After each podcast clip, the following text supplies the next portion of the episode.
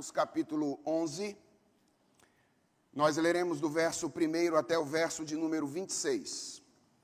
Evangelho de Jesus Cristo, segundo escreveu Marcos capítulo 11. Leremos dos versos 1 até o verso 26.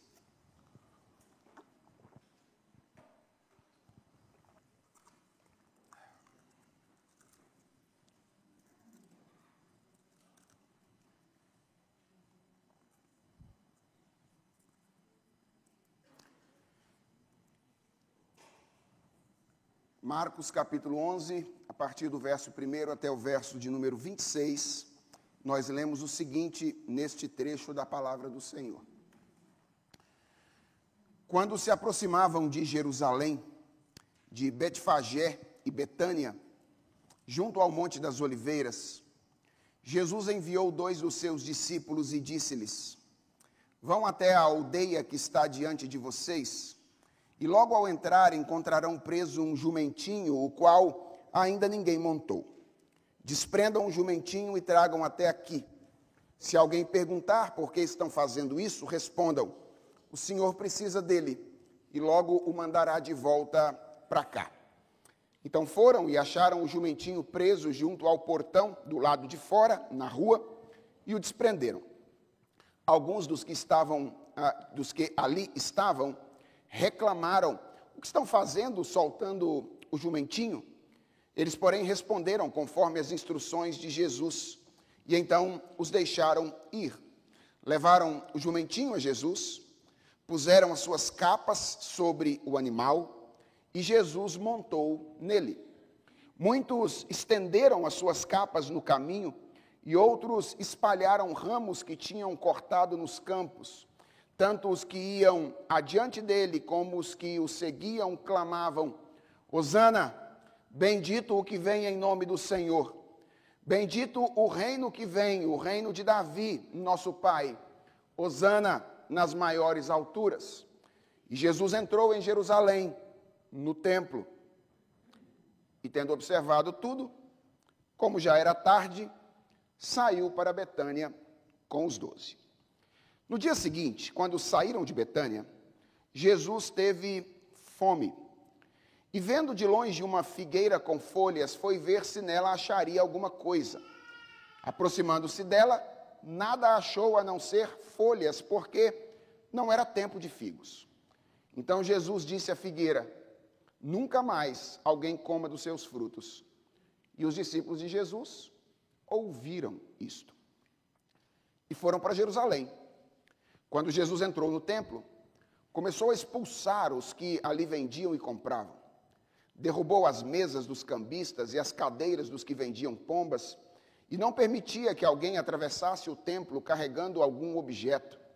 Também os ensinava e dizia: Não é isso que está escrito, a minha casa será chamada casa de oração para todas as nações, mas vocês fizeram dela um covil de salteadores. E os principais sacerdotes e escribas ouviram isso e procuravam uma maneira de matar Jesus, pois o temiam, porque toda a multidão se maravilhava de sua doutrina. Em vindo à tarde, Jesus e os seus discípulos saíram da cidade. E passando eles pela manhã, viram que a figueira estava seca, desde a raiz. Então Pedro, lembrando-se, falou: Mestre, Eis que a figueira que o Senhor amaldiçoou ficou seca. Ao que Jesus lhe disse, lhes disse: Tenham fé em Deus. Porque em verdade lhes digo que se alguém disser a este monte: Levante-se e jogue-se no mar, e não duvidar no seu coração, mas crer que se fará o que diz, assim será com ele. Por isso digo a vocês que tudo o que pedirem em oração, creiam que já o receberam. E assim será com vocês. E quando estiverem orando, se tiverem alguma coisa contra alguém, perdoem, para que o Pai de vocês que está nos céus perdoe as ofensas de vocês. Mas se vocês não perdoarem, também o Pai de vocês que está nos céus não perdoará as ofensas de vocês. Vamos orar? Senhor, nós estamos diante da tua bendita palavra nesta manhã. E precisamos ouvir a tua voz. Queremos, portanto, que o Senhor tome o nosso coração nas tuas mãos. Ajuda-nos, Deus, a compreender a passagem que nos propomos a compreender hoje. E que essa compreensão não se dê apenas com a mente, com a nossa razão, mas que essa compreensão se dê com o nosso coração. Que o teu Espírito Santo seja o nosso mestre enquanto nós expomos esta, esta passagem nesta manhã. Fala conosco, toma-nos nas tuas mãos, é a oração que te fazemos encarecidamente, em nome de Jesus. Amém. Irmãos, a passagem que acabei de ler com vocês abre o relato que Marcos faz da última semana de vida do Senhor Jesus Cristo. Algo curioso neste evangelho e que, de certa forma, é seguido pelos demais, é que Marcos possui 16 capítulos. 16 capítulos. Desses 16, 10 são usados para relatar os três anos de ministério do nosso Senhor e Salvador Jesus Cristo. E seis são dedicados a relatar a sua última semana de vida. Depois pegue os outros evangelhos, Mateus, Lucas e João, e você vai perceber que a proporção é esta ou maior. Os evangelistas gastam algum tempo para nos dizer o que aconteceu nos três anos de ministério do nosso Redentor. Mas o foco de todos eles está nesta última semana de vida. Mais da, de um terço do Evangelho de Marcos é gasto por ele, com a finalidade de contar com detalhes aquilo que aconteceu nesses últimos dias da vida do Redentor. O que mostra para nós que esses, esses últimos sete dias têm uma importância significativa no ministério de Jesus Cristo. A passagem que nós, com, qual, com a qual nós vamos trabalhar hoje ela cobre basicamente três acontecimentos. O primeiro é aquele que ficou conhecido como a entrada triunfal de Jesus em Jerusalém, que, embora tenha algo de triunfal, não é tão triunfal quanto nós imaginaríamos que ela pudesse ser. Em segundo lugar, nós temos o relato da maldição da figueira. E, em terceiro lugar, nós temos o relato da purificação do templo.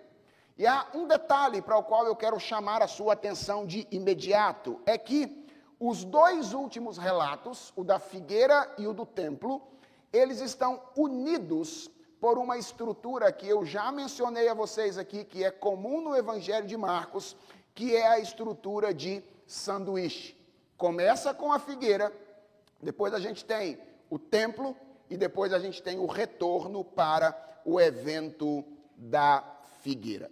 Isso é, irmãos, um indicativo de que esses três acontecimentos eles devem ser considerados seguindo essa estrutura. Ou seja, o primeiro isoladamente como uma primeira parte da cena que Marcos deseja montar. Então a gente deve considerar isoladamente o primeiro evento, que é o da entrada triunfal de Jesus Cristo em Jerusalém e os dois últimos de maneira conjunta, como a segunda grande parte do relato que está diante de nós. Então, se nós pudéssemos dividir essa passagem, nós dividiríamos na entrada triunfal como a primeira parte, e nas, nas duas outras passagens, ou os dois últimos, os dois outros relatos, como a segunda parte da passagem. Mas a pergunta é: que tipo de relação existe entre uma parte e outra dessa passagem. Eu acredito que é possível olhar para essas duas partes desta grande passagem em termos de uma relação de pergunta e resposta. A primeira parte, que é o primeiro acontecimento, a entrada triunfal de Jesus em Jerusalém, nos deixa um questionamento ou nos deixa uma pergunta enquanto os dois outros relatos, o da figueira e do templo, nos oferecem uma resposta. Então, é assim que nós vamos olhar para esse relato nesta manhã, tentando compreender que tipo de pergunta nos faz o primeiro relato, ou nos deixa o primeiro relato, e que tipo de resposta é oferecido nos dois últimos relatos. Vamos então para o texto da entrada triunfal de Jesus em Jerusalém. Bem, irmãos, o, o relato que Marcos faz deste evento mostra basicamente duas coisas. A primeira é que a entrada de Jesus em Jerusalém não aconteceu de uma maneira casual. Os três primeiros versos de Marcos 11, eles deixam muito claro que Jesus planejou entrar em Jerusalém da maneira como ele entrou. Jesus coordenou os acontecimentos para que ele tivesse, ou este acontecimento, para que ele tivesse um papel profético e declarasse duas coisas a respeito dele. Então, Jesus orientou este relato, dirigiu esse relato como um diretor que dirige uma grande cena, com a finalidade de que ele fosse uma profecia a respeito de quem ele é. E a primeira coisa que a maneira como Jesus organiza esse relato diz sobre ele é que ele é o rei. As pessoas não costumavam entrar nas cidades montadas em um animal. As pessoas não costumavam entrar nas cidades naqueles dias sendo saudadas por outras pessoas como Jesus Cristo entrou, principalmente sendo saudadas com gritos que as relacionavam ao grande rei de Israel, o personagem histórico Davi. Portanto, quando Jesus organiza esta cena, de modo que ele possa entrar em Jerusalém assentado em um animal, passando por cima das roupas estendidas das pessoas e dos ramos que elas ah, arrancavam, e sendo saudado com as palavras Hosana, Hosana, bendito o que vem em nome do Senhor, ele está declarando ao seu respeito que o rei está chegando em Jerusalém. Ao mesmo tempo, esta cena revela que Jesus Cristo é o servo humilhado. Jesus é o rei que se fez servo com a finalidade de redimir o seu povo. Vejam, Jesus não entra em Jerusalém em um cavalo próprio, devidamente selado para um rei.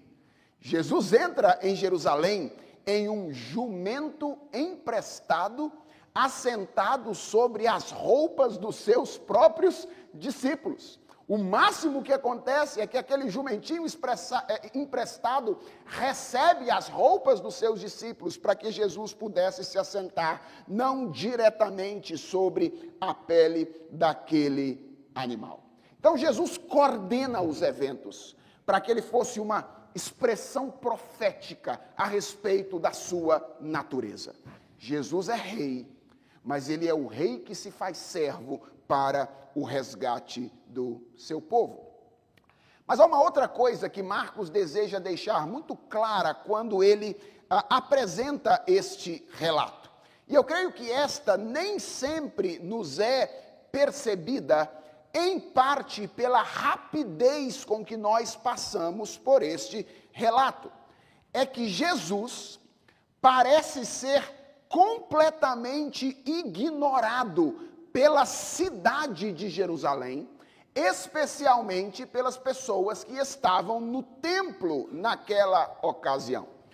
Pode parecer estranho dizer isto, visto que o texto nos fala de uma multidão alvoroçada saudando a Jesus Cristo como rei.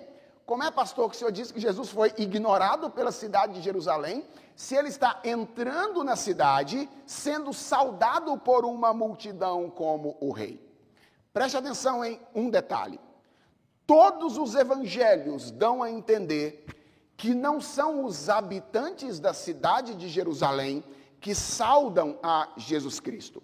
Mateus, Marcos e Lucas dão a entender que eram pessoas que iam com ele se você prestou atenção na leitura que nós fizemos aí do relato de Marcos, você percebeu que Marcos fala que ele ia sendo saudado pelas pessoas que iam à frente dele e pelas pessoas que iam atrás dele. Ou seja, são as pessoas que vêm acompanhando Jesus Cristo da Galileia ou da Judéia em direção a Jerusalém que o saudam nessa ocasião como rei. E João fala de pessoas que saem da cidade. João é o único que fala de pessoas que saem da cidade para saudar a Jesus Cristo. Mas quem eram essas pessoas? Diz João: uma grande multidão que viera à festa. Ou seja, eram pessoas de fora da cidade de Jerusalém, que haviam ido para a cidade de Jerusalém e tendo tomado ciência de que Jesus Cristo estava chegando, então eles saem da cidade com a finalidade de saudá-lo como um rei. E veja como é que o relato de Marcos termina. O relato de Marcos termina com uma cena meio bucólica. Jesus vai ao templo, ele observa o templo e ele faz o quê?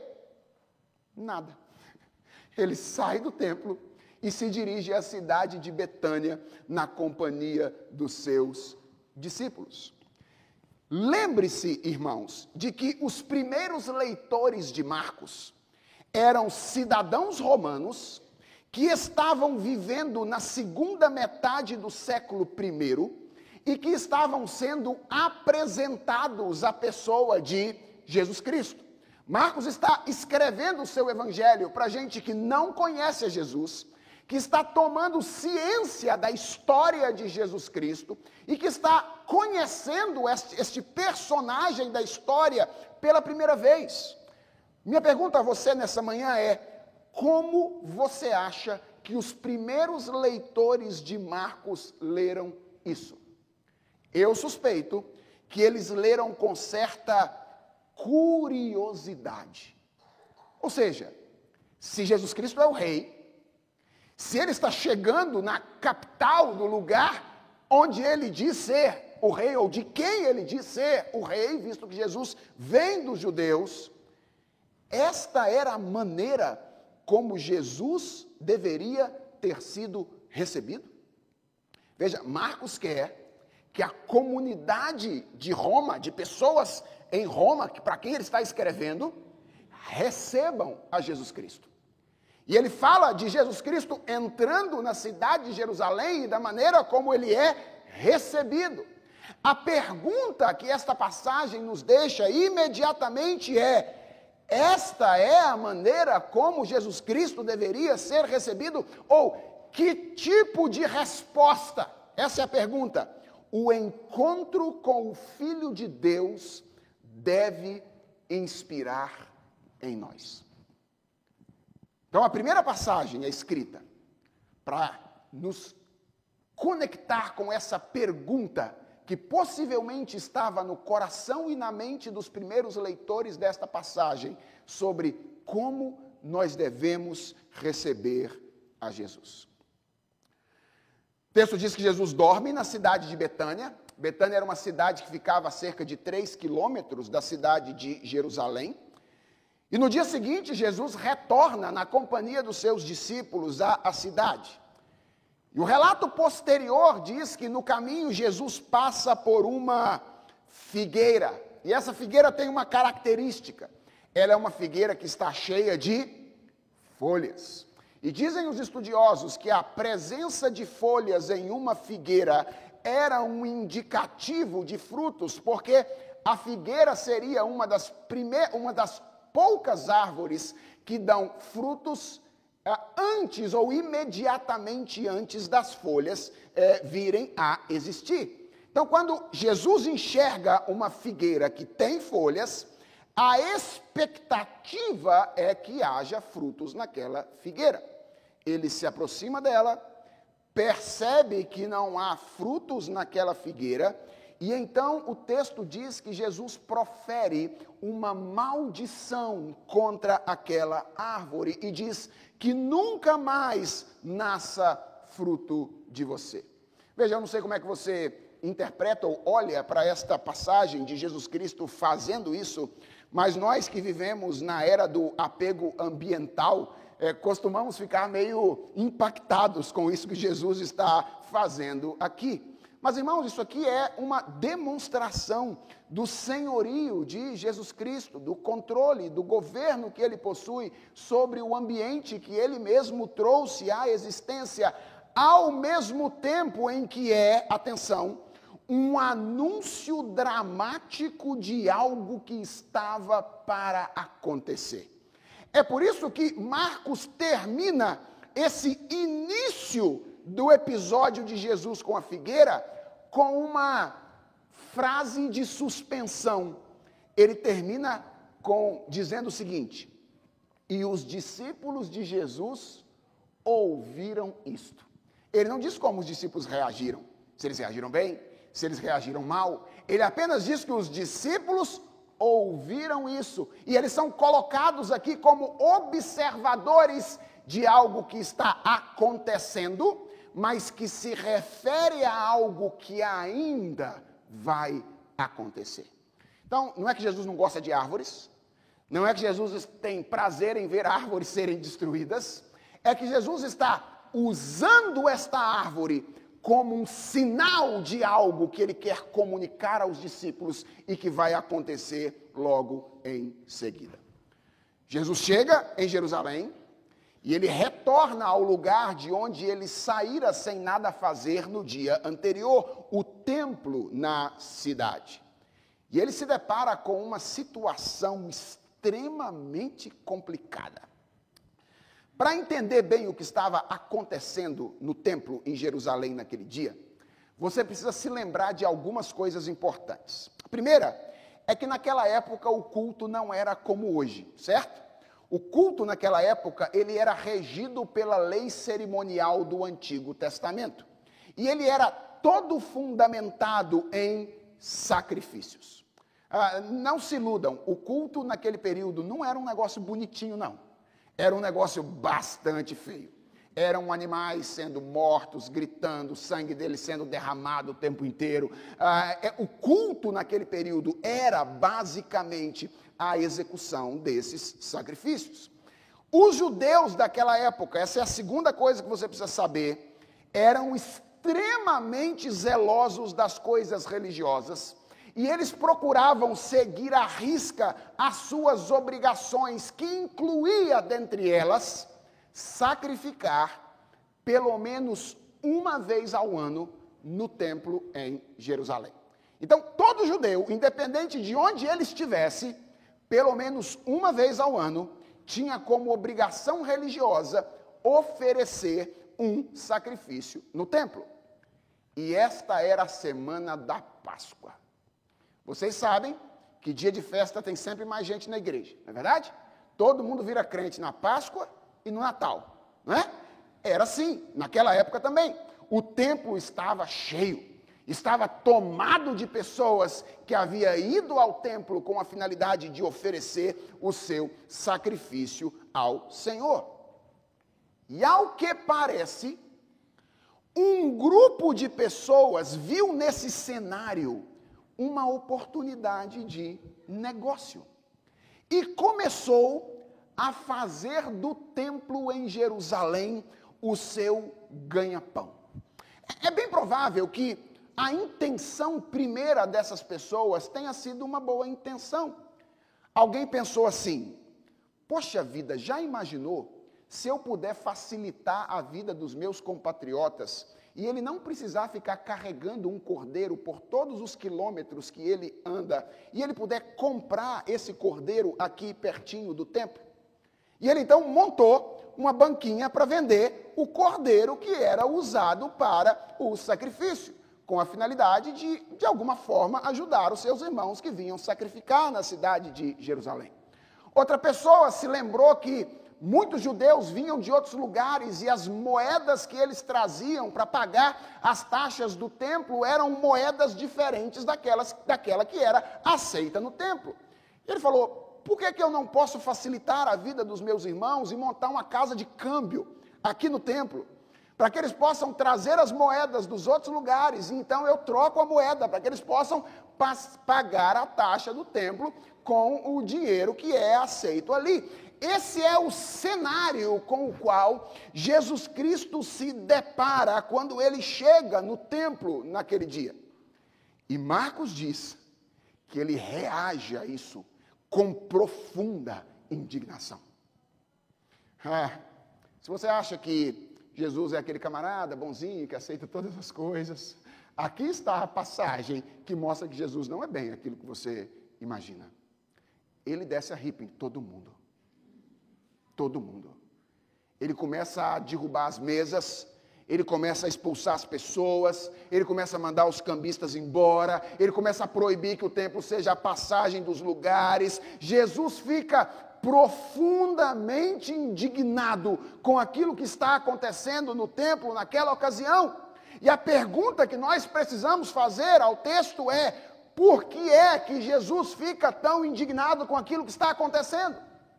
E há algumas pessoas que dizem que a indignação de Jesus foi uma indignação contra o comércio em si. Ou seja, algumas pessoas interpretam essa passagem como se ela estivesse ensinando que qualquer relação de compra e venda que acontece na igreja, promovida ou não por ela, é pecaminosa. Por exemplo, sabe aquele negócio das mulheres trazer revista da Avon? Sabe? E aí as mulheres vão olhando ali o batom, olha lá o esmalte, aí pede para comprar para trazer no domingo seguinte. Então algumas pessoas falam: Isso é pecado. Isso não pode fazer isso, porque aqui, ó, Jesus odeia o comércio no templo. Vejam, ah, alguns dizem inclusive, bazar beneficente. Que negócio de bazar beneficente? Isso é comércio na igreja. Cantina missionária? Que isso? Isso é comércio na igreja. Não pode fazer nenhuma dessas coisas. Vejam, embora eu entenda a necessidade de refletir a respeito dessas coisas, eu acho que a gente deve ter cuidado para refletir sobre como é que a igreja lida com essas relações de natureza comercial. Não me parece que a indignação de Jesus Cristo era contra o comércio em si. Ah, relações econômicas são relações legítimas. E a igreja pode, eventualmente, se valer de relações econômicas, como ela se vale de muitas outras coisas que não é a sua atividade fim. Por exemplo, a igreja não é um teatro, mas ela se vale da arte para cumprir o seu papel. A igreja não é um clube, mas ela se vale de programações de relacionamentos para cumprir o seu papel. Assim como a igreja não é uma entidade econômica, mas ela pode se valer de relações econômicas para cumprir a sua missão e o seu papel no mundo. Isso não é ilegítimo, embora seja sempre perigoso, visto que dinheiro é um ídolo que pode tomar conta do nosso coração com muita facilidade. Mas definitivamente eu não creio que este seja o ensino dessa passagem, que comprar na revistinha da Avon por alguém que trouxe na igreja seja algo pecaminoso. Outros acreditam que a indignação de Jesus era uma indignação contra a exploração. E, e, essas pessoas contam com a ajuda de alguns estudiosos que afirmam que, de fato, a coisa não tinha parado na criação do mercado do templo. Quando os sacerdotes viram que as pessoas estavam ganhando a vida ali no templo, eles perceberam que o negócio poderia ser lucrativo ou poderia ser rentável para eles também. E o que, é que eles fizeram? Eles entraram em acordo com os comerciantes e criaram a máfia do templo em Jerusalém. Nasceu assim a máfia do templo em Jerusalém. Eles passaram a cobrar pedágio dos comerciantes com a promessa de ampliar o lucro daqueles que de alguma forma exploravam o templo. E talvez você esteja se perguntando: como é que os sacerdotes podiam fazer isso? Simples. Uma das responsabilidades de um sacerdote era aprovar o animal trazido para o sacrifício. Quando alguém chegava com o animal, quem dizia se aquele animal podia ou não podia ser sacrificado era apto ou não apto para o sacrifício era o sacerdote. Se ele quisesse ampliar os lucros dos vendedores do templo, bastava que ele não aprovasse nenhum tipo de animal que havia sido trazido de outro lugar. Então, quando as pessoas chegavam com o seu animalzinho trazido de quilômetros de distância, embora ele pudesse estar perfeitamente acessível de acordo com a lei judaica, alguns sacerdotes olhavam e falavam: esse animal não pode ser sacrificado. E aí, como é que eu resolvo esse problema agora? Olha, tem um pessoal aí que vende os animaizinhos bons. Procura esse pessoal aí e você vai comprar um animal que vai ser tranquilo de ser sacrificado aqui. A pessoa podia dizer, mas eu não tenho dinheiro. O sacerdote dizia, ó, tem uns cambistas aí que fazem empréstimo, ó, jurinho módico, você vai lá, pega um dinheirinho emprestado, compra o animalzinho e vem sacrificar mais uma vez. Vejam, irmãos, eu não tenho dúvidas, dúvidas de que a indignação de Jesus Cristo tinha a ver com isso. A, a Bíblia diz que Deus é justo. A Bíblia diz que Deus odeia a exploração. Mas eu ainda não acredito que isso seja tudo. E há duas razões pelas quais eu acredito nisso, que a, a indignação de Jesus encontra razões para além da opressão. A primeira coisa é o que Jesus faz aqui. Isso mostra que tem algo mais do que a opressão em vista por Jesus Cristo. Veja, Jesus não expulsou do templo naquele dia apenas aqueles que vendiam. O texto quer deixar claro isso. Ele expulsou aqueles que vendiam, diz o verso 15, e aqueles que compravam. Isso é muito significativo. Jesus desbaratinou todo mundo. Jesus não trabalhou nesse dia na lógica do opressor e do oprimido. Ele não olhou para os cambistas, para os vendedores e disseram: vocês são maus, os outros são explorados. Não. Ele expulsou todo mundo. Porque quando Jesus olhou para aquela cena, ele disse: vocês todos estão envolvidos em algo que não é adequado. Quem compra e quem vende. O explorador e o explorado de alguma forma, estão aqui envolvidos em algo que não diz respeito àquilo para o qual essa casa foi criada. Então isso é muito interessante. Jesus não expulsa apenas quem vendia, expulsa também quem comprava. Mas há uma outra coisa que mostra que Jesus Cristo tem uma preocupação para além da exploração. É aquilo que Jesus diz. Ele diz: A minha casa será chamada casa de oração para todas as nações. Vós, porém, a tendes transformado em covil de salteadores. Essas palavras, irmãos, são muito reveladoras daquilo que atraía a indignação de Jesus Cristo nessa ocasião. Era a manipulação e a deturpação da religião. Por que Jesus ficou tão indignado? Não era só porque tinha comércio. Não era só, se é possível falar que isso é só, porque existia exploração. É porque as coisas da religião, que haviam sido criadas com a finalidade de alimentar a relação do homem com Deus ou de Deus com o homem, estavam sendo usadas com uma finalidade distorcida naquela ocasião. Vejam, irmãos, há muita gente por aí que costuma dizer que Deus é contra a religião, contra a expressão externa da nossa devoção. Isso não é verdade. Deus tinha mandado construir o templo. O templo não havia sido construído por mando de outra pessoa. Deus havia mandado construir o templo. Aqueles sacrifícios que aconteciam lá não haviam sido inventados por qualquer pessoa. Deus havia regulado todos os sacrifícios que aconteciam naquele lugar. Mas atenção, o templo e os sacrifícios tinham um propósito muito claro. O que era o templo? O templo era uma proclamação visual da habitação de Deus com o homem. O templo tinha sido construído para ensinar que a relação do homem com Deus é estabelecida por Deus de cima para baixo. É Deus que vem habitar com o homem. Deus vem morar com o seu povo. Da mesma forma, os sacrifícios eram proclamações visuais da ação redentora de Deus. Todas as vezes que um animal era sacrificado no templo em Jerusalém, uma proclamação visual da necessidade que o homem tem de um substituto para que a relação dele com Deus seja possível era feita. E mais, uma proclamação da disposição de Deus de entregar o cordeiro que haveria de ser sacrificado para que essa relação pudesse acontecer.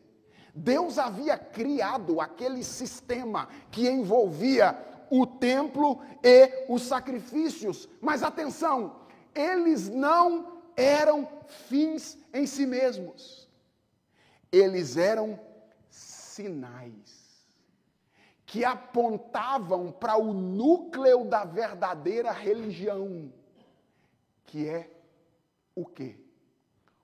Ou quem? É a pessoa e a obra do Senhor Jesus Cristo. O que o templo prefigurava já tinha se cumprido na encarnação. Deus veio habitar com os homens. E o que os sacrifícios prefiguravam estava para se cumprir em uma semana, quando Jesus Cristo haveria de ser entregue à crucificação. Mas a antiga comunidade dos discípulos, esse era o problema, meus irmãos, tinha perdido isso de vistas. E como consequência, havia entrado pelo caminho da apostasia, cujos estágios são, em primeiro lugar, o formalismo religioso. O que é o formalismo religioso? É quando as coisas da religião são vivenciadas como fins em si mesmas. Quando eu leio a Bíblia, só por ler a Bíblia. Quando eu oro, só por orar cumprindo a minha obrigação e não para encontrar-me com o Deus ao qual essas coisas querem me levar. Esse é o primeiro estágio da apostasia, o formalismo religioso. E essa primeira comunidade de discípulos já estava num segundo estágio, que era o estágio do cinismo, que é quando as coisas da religião começam a ser manipuladas para dar vazão aos interesses escusos de quem as pratica. Era isso que estava acontecendo nessa ocasião. Pessoas haviam chegado ao cinismo espiritual. E elas estavam se relacionando com as coisas que Deus havia dado para que elas se relacionassem, mas não com a finalidade de encontrar Deus por trás delas, mas com a finalidade de de atender a seus próprios interesses escusos através das coisas que Deus havia dado. Essa foi a razão maior da indignação de Jesus Cristo. Foi por isso que ele chegou no templo e derrubou as mesas, expulsou as pessoas, porque a antiga comunidade de discípulos tinha perdido de vistas o verdadeiro sentido da religião e começou a valer-se do que Deus havia dado para promover a relação dele com o homem, para promover os seus próprios interesses pessoais. O texto diz que Jesus, com os discípulos, saem da cidade. E no dia seguinte, eles estão voltando para a cidade de Jerusalém, quando eles passam por aquela figueira que Jesus Cristo tinha amaldiçoado no dia anterior. Agora você já consegue compreender qual foi a razão pela qual Jesus Cristo amaldiçoou aquela figueira. Ela tinha folhas que indicavam a presença de frutos, mas ela não tinha os frutos que as folhas indicavam. Essa figueira era um símbolo da antiga comunidade de discípulos com a qual Jesus Cristo haveria de se encontrar com uh, encontrar no templo. E atenção, o que Jesus fez com a figueira era um indicativo daquilo que ele haveria de fazer com a antiga comunidade de discípulos a maldição que Jesus proferiu sobre a figueira, não nasça agora nenhum fruto de ti, apontava para o juízo que haveria de vir sobre a antiga comunidade de discípulos, e Jesus Cristo falou sobre isso outras vezes. Por exemplo, em Lucas, no capítulo 19, versos 40 a 44, Jesus Cristo diz assim, referindo-se à cidade de Jerusalém: se tu compreendesses hoje o que te pode trazer a paz, agora, porém, isso está escondido aos teus olhos, e ele diz: dias virão em que os inimigos farão trincheira contra ti e te cercarão de todos os lados, eles esmagarão a ti e a teus filhos e não deixarão em ti pedra sobre pedra por quê? Porque tu não reconheceste o tempo em que foste visitada. No dia seguinte, Jesus e os discípulos estão novamente entrando em Jerusalém, passam pela figueira que Jesus tinha amaldiçoado no dia, no dia anterior, e Pedro olha para o estado dela. E como é que estava a figueira? completamente seca, de um dia para o outro. Menos de 24 horas e a figueira havia secado completamente. Pedro, tomado de espanto, olha para Jesus e diz: Mestre, eis que a figueira, a figueira, a figueira que amaldiçoaste secou. Pedro está espantado com aquilo que aconteceu com aquela figueira. E a minha pergunta é: como é que a gente entende o espanto de Pedro aqui? Veja, eu acho que o espanto de Pedro pode ser entendido em duas direções. Primeiro, ele tem a ver com a percepção da grandeza do poder de Jesus Cristo. Ele olha para Jesus e diz: Esse cara deve ser Deus mesmo. Porque ele falou ontem: Nunca mais nasça fruto de ti. E hoje de manhã, a figueira está completamente morta. A palavra desse homem consegue criar e destruir as coisas com facilidade. Ele está impactado, abismado com o poder de Jesus. Por outro lado, eu acho que o espanto de Pedro tem a ver com o temor pelo que poderia acontecer com eles. Irmãos, provavelmente, quando Pedro bateu o olho na figueira, e viu o estado da figueira no dia seguinte, ele conectou as coisas. E ele entendeu a lição. Aquilo que aconteceu com a figueira vai acontecer com a antiga comunidade de discípulos. E a pergunta é: por que que isso deixaria Pedro espantado? Ora, a razão é simples. É porque, embora ele e os outros estivessem seguindo a Jesus, eles eram judeus. Eles eram judeus. Por mais que eles entendessem aquilo que Jesus tinha feito, para Pedro, para os discípulos, imaginar a completa destruição do templo, imaginar a completa revogação do sistema sacrificial do Antigo Testamento era algo extremamente difícil. Por quê? Porque aquilo era o meio através do qual o próprio Deus havia dito que a relação com ele haveria de acontecer. E agora Jesus Cristo vem para dizer: vai secar tudo. Está vendo o templo? Não vai ter mais templo. Está vendo sacrifícios? Não vai ter mais sacrifícios. Pedro deve ter olhado para Jesus dizendo essas coisas e ele deve ter dito: que será de nós? Acabou a possibilidade de relação com Deus. Agora não há mais como acessar a presença de Deus, porque não há mais templo, não há mais sacrifício.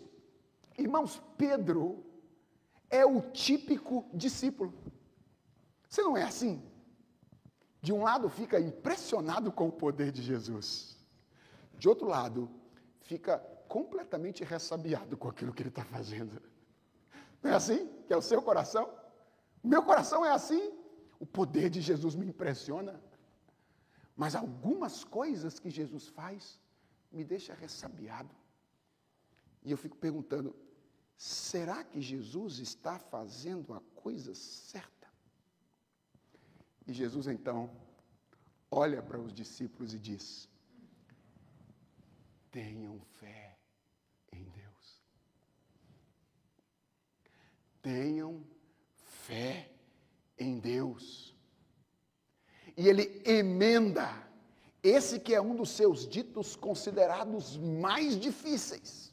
Ele diz: Porque em verdade lhes digo, que se alguém disser a este monte, levante-se e jogue-se no mar, e não duvidar no seu coração, mas crer que se fará o que diz, assim será com ele.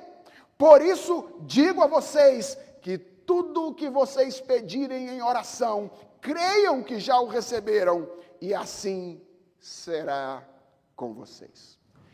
Irmãos, esse é um dito de, de fato muito difícil de Jesus.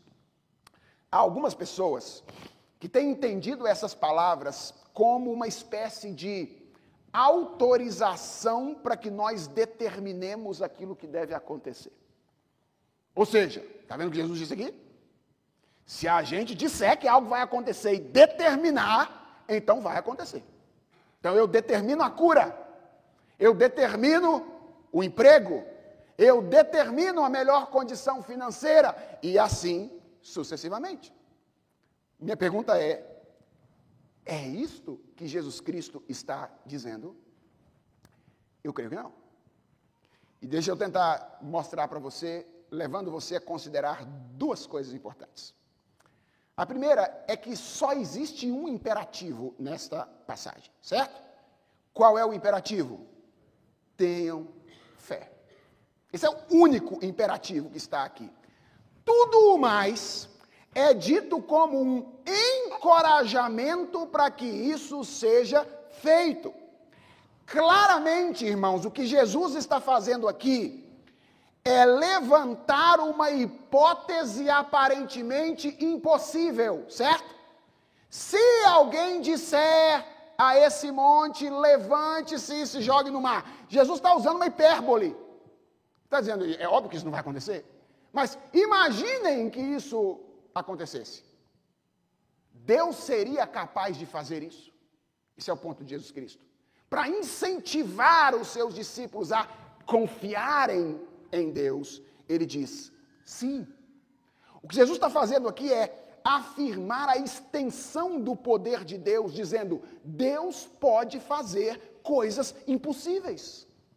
Então, ainda que tudo isso pareça impossível para você, que a relação de, com Deus seja mantida sem o templo, sem os sacrifícios, tenha fé em Deus. Isso é o que Jesus está fazendo aqui. E atenção, o contexto é importantíssimo.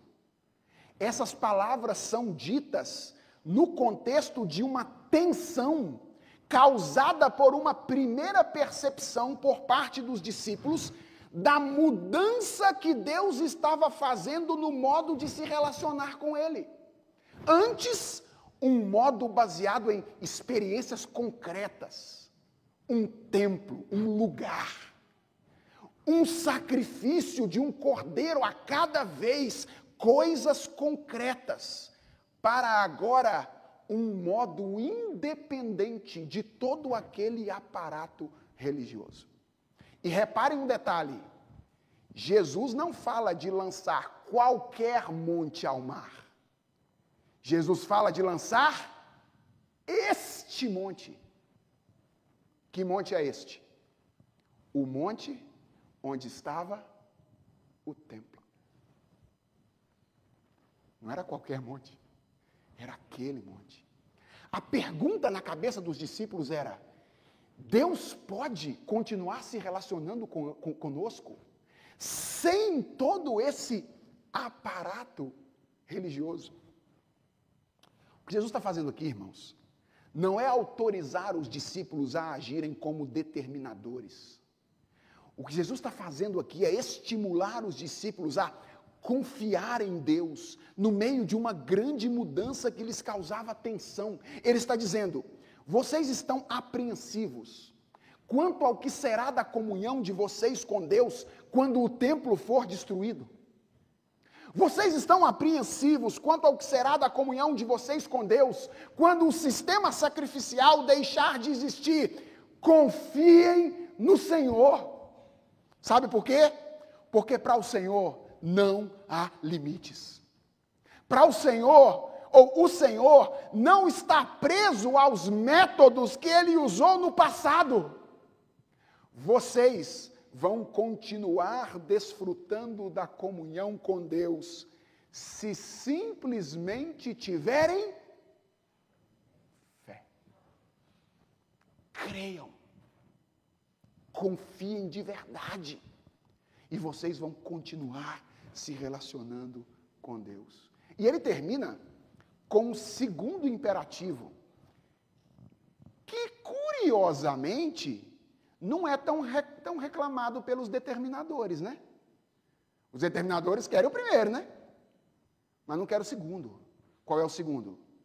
E quando estiverem orando, que é a manifestação maior de fé, se tiverem alguma coisa contra alguém, perdoem, para que o Pai de vocês, que está nos céus, perdoe as ofensas de vocês. Mas se vocês não perdoarem, também o Pai de vocês que está nos céus não perdoará as ofensas de vocês. Vamos retomar o arranjo de Marcos? Marcos começa com o relato da entrada de Jesus em Jerusalém, que deixa em suspenso a maneira como Jesus foi recebido. Tudo indica que o que Marcos quer com isso é provocar uma inquietação no seu leitor sobre qual seria a reação adequada ao encontro com Jesus Cristo? Essa é a pergunta da primeira passagem. Da entrada triunfal, Marcos vai para o relato da purificação do templo, que descreve a maneira como a antiga comunidade de discípulos reagiu à chegada do Messias com indiferença. A razão de ser de toda a religião estava entrando em Jerusalém, Jesus mas os religiosos ignoraram a entrada dele. Sabe por quê? Porque eles haviam se perdido no meio das coisas da religião.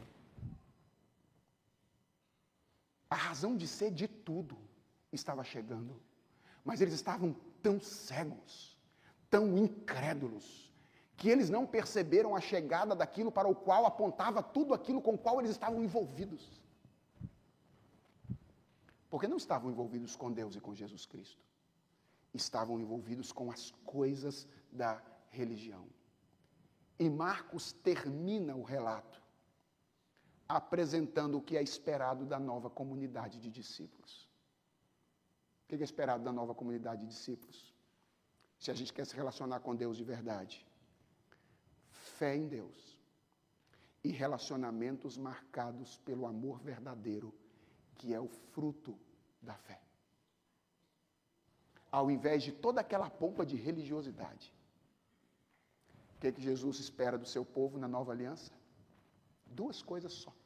Só duas coisas: fé em Deus e relacionamentos marcados pelo amor verdadeiro. Lá havia religiosidade e exploração. Jesus diz: os meus discípulos são aqueles que têm fé e perdão. Fé e amor.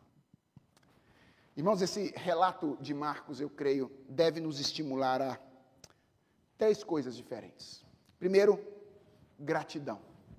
Profunda gratidão a Jesus por aquilo que ele fez, porque o que Jesus fez torna possível a nossa inserção na comunidade de discípulos. Fosse ou estivesse em vigência ainda a antiga aliança, nós muito provavelmente não estaríamos rendidos aos pés de Jesus. Mas porque Jesus deu fim à antiga aliança, estabeleceu a nova aliança, nós aqui estamos, aos pés dele, sendo recebidos por Deus como filhos. Nós precisamos agradecer a Jesus por aquilo que ele fez. Em segundo lugar, nós precisamos ser advertidos por essa passagem a confiar em Deus. Irmãos, os atos de Deus nem sempre nos colocam em situação confortável e de fácil assimilação. Quando isso acontece, o que nós somos chamados a fazer? Confiar em Deus, conscientes de que o impossível e o impossível estão em Suas mãos. E por último, essa passagem deve nos convidar a uma reflexão. Nós não temos um aparato religioso como tinham os judeus da época de Jesus Cristo, a antiga comunidade de discípulos. Mas nós também temos os nossos costumes, nós também temos as nossas tradições, nós também temos os nossos dogmas, nós também temos a nossa liturgia. Essa passagem nos convida a uma séria reflexão nesta manhã. Todas essas coisas nos aproximam de Jesus e nos faz vê-lo ou nos cegam quanto às coisas para as quais elas apontam. Se você estiver envolvido com uma tradição, com um modelo litúrgico, com uma teologia que te afasta de Jesus, você não está caminhando no caminho que Jesus deseja. Eu não estou dizendo que essas coisas não sejam importantes. Os dogmas, a liturgia, todas essas coisas têm muito valor. Mas elas têm valor na medida em que elas nos conectam com a pessoa do nosso redentor, que é o Senhor Jesus Cristo. Vamos orar? Senhor nosso Deus e Pai, nós queremos agradecer-te profundamente por Jesus Cristo, nosso Senhor. Porque em Jesus Cristo não há lugar, não há um único meio determinado e específico. Tudo o que nós precisamos para nos aproximarmos de Ti, Ele já nos deu. E nós queremos agradecer-te, Senhor, porque pela fé nós podemos nos aproximar de Jesus. Nós queremos orar por nós como comunidade de discípulos e reconhecer diante de Ti o risco que temos de, como antiga comunidade, nos relacionarmos mais com as coisas que nos conduzem a Ti do que contigo mesmo. Senhor, nos ensina a ler a Bíblia, de modo que a Bíblia nos revele o Teu Filho. Nos ensine a orar, de modo que a oração nos faça falar contigo. Nos ensine a viver vida de igreja, de um modo que a comunhão com os irmãos nos remeta à comunhão com o Senhor. Que todas as coisas que fazemos aqui nesse lugar nos aproximem de Jesus. E se alguma coisa nós fazemos que nos distancia de Ti, faz secar hoje mesmo, Senhor, com a Tua palavra. Faz secar hoje mesmo, porque nós queremos estar em comunhão contigo. Livra-nos da religiosidade hipócrita. Livra-nos e ensina-nos, ó Deus, a confiar e a amar como o Senhor deseja. É a nossa oração, em nome de Jesus. Amém.